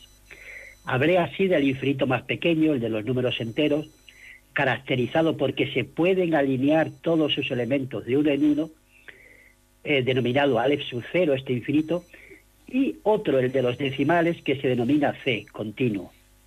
Por extraño que parezca, no podemos hacer una fila ordenada con todos los decimales, siempre hay algunos sin colocar, como demostró Cantor. El Aleph sub cero es menor que el C, pero ¿hay algún infinito entre estos dos? Esta es una de las 23 preguntas que David Hilbert propuso en el segundo Congreso Internacional Matemático celebrado en la Sorbona de París en 1900. Aunque no se demostró, se conjeturó que no, que no había ningún infinito mayor que el de los enteros y a la vez menor que el de los decimales. Y así quedó esta cuestión que se denominó hipótesis del continuo. En el fondo, tras estas elucubraciones, lo que estaba en juego en estos años frontera entre el 21, entre el 19 y el 20, era la fundación, la fundamentación de la matemática. ¿Por qué 2 más 2 es 4? ¿Cuál es la razón última para poder afirmar que esta suma es verdadera? Desde luego, si tenemos dos manzanas y cogemos del árbol otras dos, Nadie duda de que ahora tenemos cuatro. Pero la matemática no se podía fundamentar de forma práctica o experimental como el resto de las ciencias. ¿Cuáles eran entonces los fundamentos de la verdad matemática? Esta pregunta fascinaba a toda la comunidad matemática cuando George Cantor parecía haber descubierto los cimientos del edificio de la matemática. Pero este edificio, Paco, mostraba grietas profundas cuando empezaron a surgir paradojas entre ellas una atribuida al matemático y filósofo Bertrand Russell. Se suele expresar en términos sencillos como la paradoja del barbero. Imagina que en Arenas, nuestro pueblo, hay un solo barbero, pongamos nuestro amigo en común Félix, y que el alcalde Juan Carlos le ordena que solo afeite a todos los vecinos que no se afeitan a sí mismo. Repito, que afeite solo a todos los que no se afeitan a sí mismo. A ver, Paco, ¿qué debe hacer Félix consigo mismo para cumplir la orden del alcalde? ¿Afeitarse o no? Eh, veamos, mm, si, si se afeita, no cumpliría la orden puesto que está afeitando a uno que sí se puede afeitar a sí mismo. Va bien, va por buen camino. ¿Y si no se afeita? A ver, si no se afeita, pues, pues tampoco cumple la orden, ¿no? Porque no afeita a uno que no se afeita a sí mismo. Lo cual resulta curioso, porque en cualquier caso, profesor, nunca cumpliría la orden dada por el alcalde.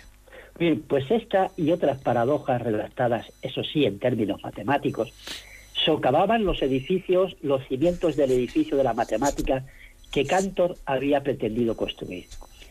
Pero los matemáticos, por muy tozudos como somos, somos, no se dieron por vencidos y de nuevo Hilbert propuso un proyecto ambicioso, construir toda la matemática basándose en el método axiomático que tan buenos resultados había dado en geometría. A ver, eh, ¿puedes explicar en qué consiste este, este método? En el siglo IV antes de Cristo, Euclides escribió un libro maravilloso titulado Los elementos. Durante muchos siglos ha sido el libro de texto de la geometría. La importancia de este libro estriba no tanto en la, no tanto en la cantidad de teoremas que presenta en los que abarca toda la geometría conocida en su época, sino en la forma de exponerlos. Euclides parte de cinco axiomas, cinco verdades evidentes que nadie puede poner en duda. ¿Alguien puede objetar que por dos puntos distintos pasa una recta? ¿O que con un centro y un radio puedo dibujar una circunferencia? Pues bien, a partir de estas cinco verdades evidentes y basándose en reglas de la lógica, Euclides fue deduciendo paso a paso todas las leyes y teoremas de la geometría. Así, la geometría se convirtió en un edificio apoyado sobre cinco columnas, de modo que cada piso que se construía se sustentaba sobre estos cimientos y sobre los pisos construidos por debajo. Si las cinco columnas de la base eran tan sólidas que nadie con sentido común podía poner en duda, la geometría construida era entonces una ciencia exacta, cuya verdad sí se podía ya demostrar. Mira, los egipcios construían triángulos rectángulos de lados 3, 4 y 5, y así obtenían un ángulo recto, pero desconocían la razón última de por qué esto era cierto. Euclides, en cambio, lo demostraba deduciendo el teorema de Pitágoras de estas cinco hipótesis de partida mencionadas. El método deductivo así se convirtió entonces en la razón última de la verdad matemática. En eso se iba a diferenciar del resto de las ciencias. En matemáticas, las cosas había que demostrarlas, como dice Euclides, no justificarlas porque se comprobaban en experimentos como hacen las otras ciencias. Bueno, en programas anteriores nos has hablado de geometrías eh, dominadas, denominadas, mejor dicho, no euclídeas, porque no cumplían alguno de estos cinco axiomas. El quinto axioma de Euclides tenía un enunciado más complejo, lo que llevó a los matemáticos durante muchos siglos a intentar deducirlo a partir de los otros cuatro. Qué interesante. El edificio de la geometría se sustentaría en ese caso sobre cuatro columnas, no sobre cinco. ¿Y qué decía ese axioma? Pues mira, algo tan de sentido común como lo siguiente. Imagina un punto y una recta que no pasa por él. Un punto y una recta que no pasa por él. ¿Cuántas rectas puedes trazar desde ese punto de modo que sean paralelas a la recta dada? Bueno, mm, déjame que un lo piense un punto poco. A ver. y una recta, Paco. Mm. Bien, una recta, un punto fuera de ella, una, solo una recta. Esto lo comprobaría cualquier escolar de poca edad. Así lo enunció Euclides. Bueno, su formulación era más compleja, pero venía a decir esto mismo. Durante siglos, muchos matemáticos se afanaron por deducir esta hipótesis a partir de las otras cuatro, pero siempre con resultado infructuoso. Hasta que en el siglo XVIII, dos matemáticos, Riemann y Lobachevsky, en vez de seguir la ruta de sus predecesores, se preguntaron, ¿y si sustituimos esta hipótesis por otra diferente, aunque no parezca evidente? ¿A dónde llegaríamos? Uno afirmó, por el punto exterior a la recta no podemos trazar ninguna paralela, mientras el otro partió de que se podían trazar infinitas. ¿Pudieron construir un nuevo edificio de la geometría con esta columna tan extraña a nuestros sentidos? Y en ese caso era consistente. Con el adjetivo consistente se dice en lógica que no se llega a una contradicción, o sea, que no se puede deducir un enunciado y su contrario a la vez, lo cual echaría por tierra este edificio por falta de coherencia. Esto, esto fue el origen de esas geometrías raras denominadas no euclídeas. son raras para nuestro sentido común, pero tan verdaderas desde el punto de vista lógico como la geometría tradicional que nos han enseñado en la escuela. Por tanto, a finales del 18 disponíamos de tres geometrías, de tres edificios muy diferentes. Así, nuestros oyentes saben que los ángulos de un triángulo suman 180 grados. Pues en estas geometrías sumaban más o menos de 180. Bueno, pero, pero esto evidentemente es, es falso. No se da en la realidad. Si dibujamos un triángulo y medimos con precisión sus ángulos, estos sumarán exactamente 180 grados. No está tan claro, Paco. ¿Y si el triángulo es muy grande como el que forman la Tierra, Marte y Venus? Se han hecho experimentos muy precisos y se ha llegado a la conclusión de que suman más de 180 grados. A escala planetaria y mayor, la que no funciona es la geometría que nos enseñaron en la escuela y en cambio se ajustan muy bien a sus resultados las geometrías no euclídeas, consideradas en un principio como simples entelequias lógicas en una aplicación práctica. Mira, para formular su relatividad general, Einstein utilizó estas geometrías raras. Si no, no podía seguir adelante, porque el universo, ya lo hemos dicho otras veces, no es tan simple como para ser descrito según la geometría que durante siglos hemos realizado sobre un papel plano. El universo no es plano, sino curvo, como afirmó Einstein. Mira, cuando se instalaron los primeros, satélites para el sistema GPS, este no funcionaba. Se cometían errores de hasta kilómetros. ¿Sabes dónde estaba el fallo? En que los técnicos utilizaban la geometría de siempre, sin tener en cuenta la relatividad y por tanto la geometría no euclídea. Cuando aplicaron esta geometría rara, todo empezó a funcionar también como podemos comprobar en la actualidad. Bueno, muy interesante, sin duda, pero se ha pasado nuestro tiempo por hoy y no has hablado todavía del teorema de incompletitud ni de su descubridor, Gödel. Bueno, si te parece, lo dejamos para el próximo día, como si fuera el capítulo de una serie en el que nos dejan con la intriga para que veamos el siguiente. ¿A qué conclusión hemos llegado en el programa de hoy? A que la matemática es exacta porque se pueden deducir sus resultados a partir de unas pocas verdades evidentes. Eso al menos se pensaba a principios del siglo XX. Es más, David Hilbert propuso en los años 20 una tarea titánica a la comunidad matemática, construir de forma deductiva un edificio inmensamente grande para que construyera toda la matemática. Proyecto ambicioso, pero a la vez muy atractivo. Pero un jovencito de 25 años llamado Kurt Gödel desmontó este proyecto en 1931. Demostró que no se podía construir tal edificio, para frustración de muchos matemáticos, que quedaron decepcionados y frustrados. ¿Cómo llegó Gödel a este resultado? Si te parece, el próximo día.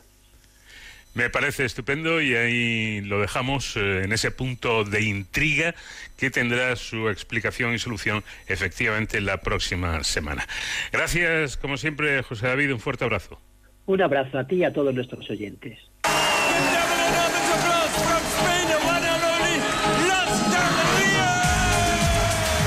Cero al infinito.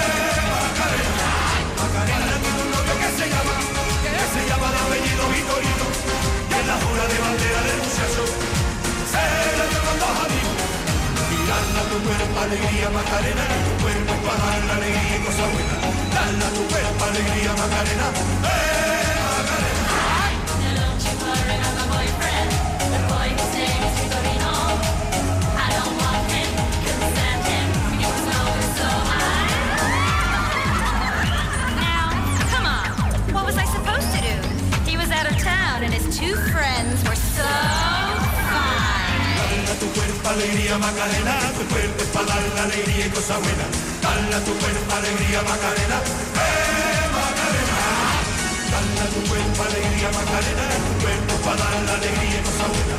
Dale a tu cuerpo alegría Macarena, eh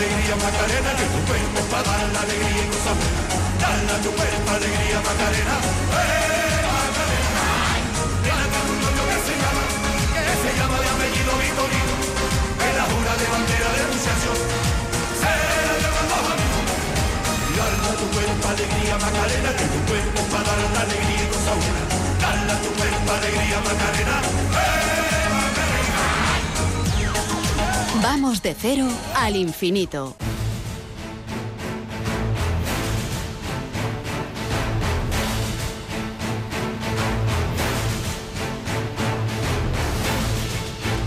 Entramos ya en terreno de seguridad y emergencias, o lo que es lo mismo, vamos a saludar a nuestro colaborador semanal experto en estas cuestiones, que no es otro que David Ferrero. ¿Qué tal, David? Buenas noches. Muy buenas madrugadas, Paco, ¿qué tal estamos?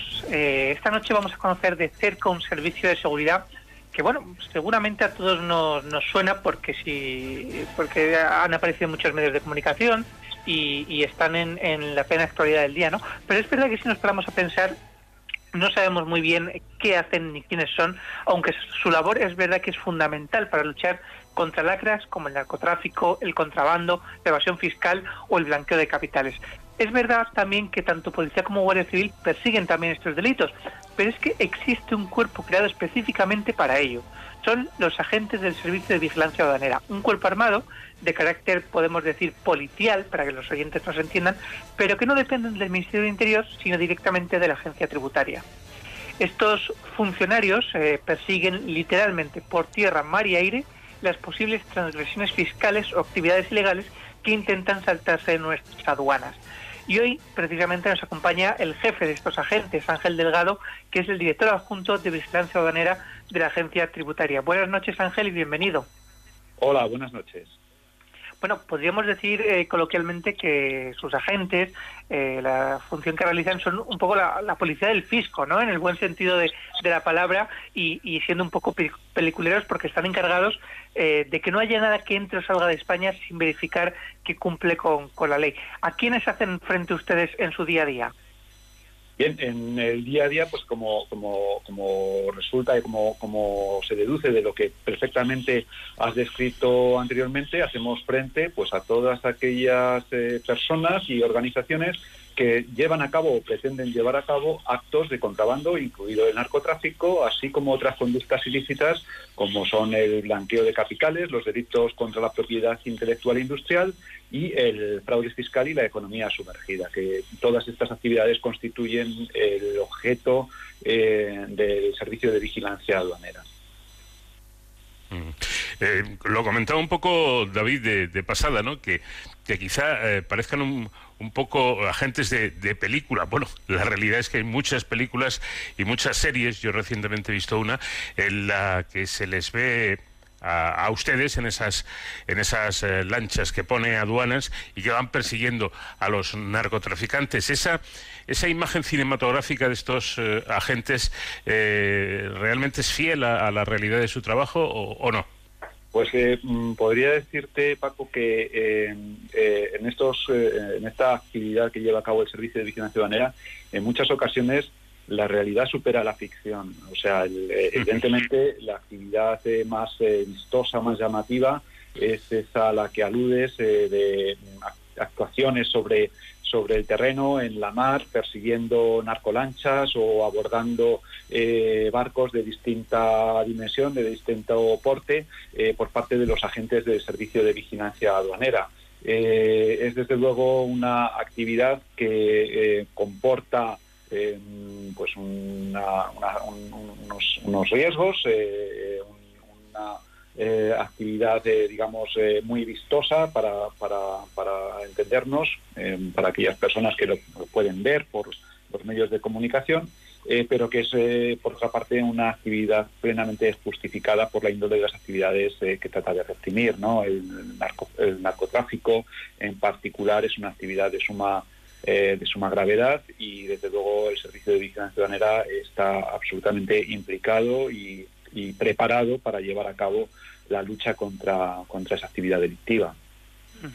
Para que nuestros oyentes se puedan hacer una idea de, de su trabajo, eh, ¿cuáles son las operaciones más importantes que han llevado a cabo en, en los últimos años?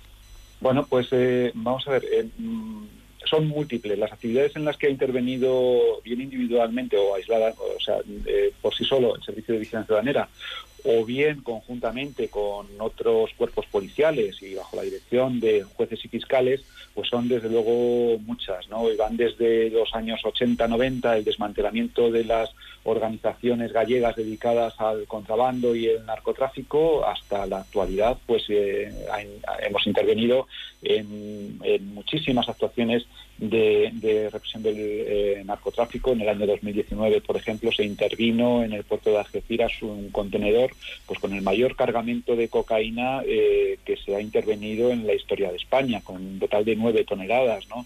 Eh, mm, son múltiples, como digo, estas operaciones en las que ha, intervenido el Servicio de Vigilancia Aduanera. El año pasado, por ejemplo, sin ir más lejos, pues eh, se intervino el, el, el narcosubmarino que se ha venido en denominar en la en la ría de Aldán, en Pontevedra, con 3.000 kilos de cocaína. Y eh, también el año pasado, por ejemplo, pues se intervino en la operación Goleta un total de cuatro veleros eh, que llevaban más de 35 toneladas de hachís y se, procedió a la detención y el desmantelamiento de una organización integrada por 11, 11 personas de nacionalidad, eh, nueve de ellos de nacionalidad rusa y dos búlgaros.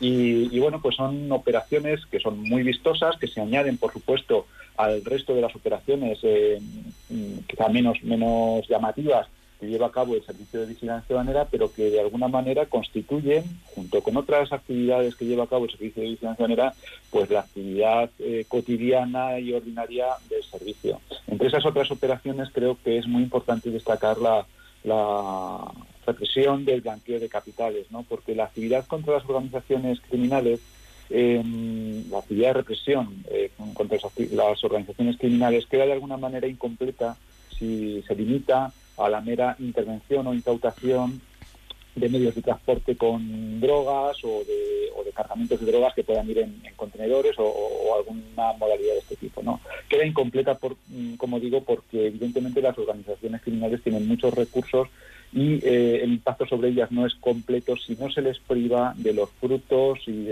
de, lo- de las ganancias de esa actividad delictiva. Por eso el blanqueo de capitales, es, eh, la lucha contra el blanqueo de capitales es fundamental y por eso esta, esta actividad o esta misión del Servicio de Vigilancia Ciudadanera eh, constituye una, desde luego una de las eh, líneas eh, estratégicas de la agencia tributaria y del propio Servicio de Vigilancia Ciudadanera. Y como consecuencia de ello, en las directrices del plan eh, de control tributario y aduanero para 2021 que han sido recientemente publicadas, se incluye como una de las líneas estratégicas la potenciación de la lucha contra el blanqueo de capitales, implementando nuevas técnicas eh, de investigación basadas en, la inteligencia artificial, en Big Data y en la minería de datos. O sea, yo- el Servicio de Vigilancia Ciudadana es un servicio muy antiguo, eh, sus orígenes históricos se pueden eh, remontar o se, remontarían al nacimiento mismo del contrabando de tabaco en el, a del siglo XVII,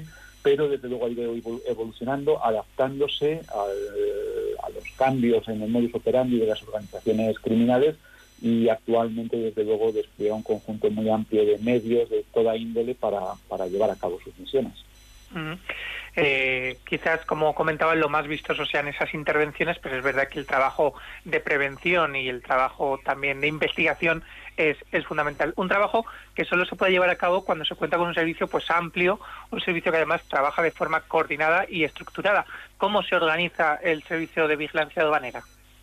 Bien, el servicio de vigilancia aduanera está desplegado en todo el territorio nacional. Tiene unos servicios centrales, eh, evidentemente, que son la Dirección Adjunta de Vigilancia Aduanera, pero eh, está desplegada en todo el territorio nacional, tanto en el interior del país como en el litoral. Eh, la organización básicamente eh, está integrada por un área que es la de investigación, que se dedica pues, precisamente, como su propio nombre indica, a todo lo que es actuación investigadora y operativa sobre el terreno, digamos, en el interior del país, y un potente servicio marítimo dedicado a la, a la vigilancia marítima, a la prevención de tráficos ilícitos en la mar, en todas nuestras aguas jurisdiccionales. Para ello dispone de una flota importante de, de medios marítimos, de patrulleros, eh, eh, integrada por un total de 34 patrulleros eh, de variada eslora, desde interceptadores a patrulleros de altura, así como dos buques de operaciones especiales que están preparados para llevar a cabo campañas en alta mar que se prolongan durante, durante semanas incluso. ¿no? Eso en cuanto a los medios marítimos. Cuenta también el servicio con un total de cuatro aviones y cinco helicópteros preparados para la vigilancia marítima, equipados para la vigilancia marítima, a los que próximamente, a lo largo de este año, incorporaremos una nueva unidad de 42 metros de eslora, un patrullero de 42 metros de eslora y un nuevo helicóptero. Además de esto, pues el, servicio de vigilancia aduanera cuenta con un catálogo de medios eh, tecnológicos integrados por eh, dispositivos de, de seguimiento y localización, por un sistema de interceptación de comunicaciones para llevar a cabo las escuchas telefónicas, evidentemente siempre con autorización judicial, así como equipos de, de inspección no intrusiva, escáneres, tanto fijos como portátiles o móviles, para llevar a cabo el escaneado de contenedores o de medios de transporte. En definitiva, un conjunto muy amplio de, de medios técnicos, de medios materiales, que se tienen que complementar necesariamente con los dos elementos fundamentales que a mi juicio tiene el servicio de vigilancia aduanera, que son, por una parte, sus funcionarios. El colectivo de funcionarios del Servicio de Vigilancia Aduanera es un colectivo altamente cualificado, no es muy extenso en su número. eh, actualmente son 2.000 funcionarios y funcionarias de distintas especialidades. A lo largo de 2021 se incorporarán 430 nuevos funcionarios, que será un aporte muy importante, desde luego, a la plantilla. Ese es uno de los eh, grandes activos del Servicio de Vigilancia Aduanera y otro es el que deriva de su propia pertenencia a la agencia tributaria, ¿no? que ese es el quizá el elemento diferenciador como, como cuerpo policial en relación con otros cuerpos policiales dependientes del Ministerio de Interior o de las consejerías de Interior de las comunidades autónomas. Como digo, su integración en la agencia tributaria que le, proporciona acceso inmediato y directo a toda la información de que dispone la agencia tributaria, así como a las herramientas de análisis de información eh, que la agencia tributaria pone a disposición de sus, de sus eh, integrantes, de sus funcionarios. Y por último, ya para terminar, Ángel, eh, hablando precisamente de esto o abundando en esta cuestión, ¿dónde se forman eh, los agentes de vigilancia aduanera? ¿De dónde provienen? Eh, ¿Vienen de la policía o se forman específicamente para entrar a formar parte de este cuerpo? No, eh, los funcionarios del Servicio de Vigilancia Aduanera eh, constituyen o están repartidos, digamos, en una serie de cuerpos que son cuerpos específicos de la agencia tributaria. La agencia tributaria tiene sus propios cuerpos funcionariales y una parte de estos cuerpos funcionariales son los cuerpos del Servicio de Vigilancia Aduanera. Eh, existe el cuerpo superior de vigilancia aduanera, el cuerpo ejecutivo de vigilancia aduanera y el cuerpo de agentes de, vigilancia aduanera. Son todos ellos, todos ellos acceden por oposición, son eh, oposiciones eh, específicas para estos cuerpos funcionariales, tanto por eh, turno libre como por promoción interna, y además en el caso de los funcionarios del cuerpo superior y del cuerpo ejecutivo, luego tienen que superar un curso selectivo en la Escuela de Hacienda Pública de aproximadamente cuatro o, tres meses, eh, cuatro o cinco meses los del cuerpo superior, tres, cuatro meses los del cuerpo ejecutivo. Los agentes también tienen una fase de prácticas y en este punto pues eh, su formación específica en, en habilidades o en capacidades policiales se lleva a cabo en la Escuela Nacional de Policía de Ávila, gracias a la colaboración del Cuerpo Nacional de Policía, de su división de formación, eh, a los que desde luego agradecemos ese- esa, esa- esa colaboración, que para nosotros es muy valiosa y que completa de alguna manera toda la, la preparación eh, que supone para los funcionarios, eh, agentes del Servicio de Vigilancia Aduanera, pues el, proceso selectivo para el ingreso en- el cuerpo. Pues sin duda también unos héroes sin capa que trabajan para la seguridad de todos los españoles eh, y que hemos conocido hoy un poquito más en profundidad gracias a su jefe, a Ángel Delgado, director adjunto de Vigilancia Aduanera de la Agencia Tributaria. Muchísimas gracias por atendernos. De nada, un saludo. Pues efectivamente, de esta manera hemos tenido oportunidad de conocer más este servicio que presta estos eh, funcionari- funcionarios específicos que luchan también, como con, lo hace la policía y la Guardia Civil, contra los malos. Malos en muchas ocasiones malísimos y muy peligrosos. Eh, David, gracias como siempre también a ti. Te espero la próxima semana. Hasta la semana que viene, Paco, y ya saben, hasta entonces, protéjanse.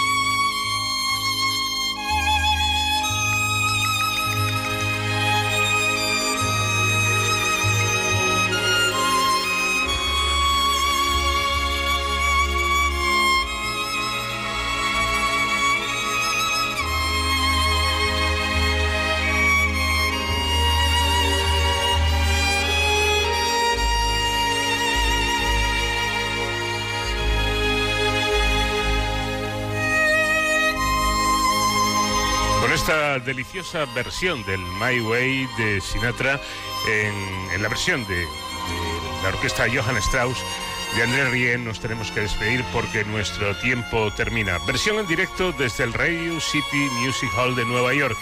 Gracias por habernos preferido una semana más. Ya saben que en la realización técnica estuvo el comandante Nacho García.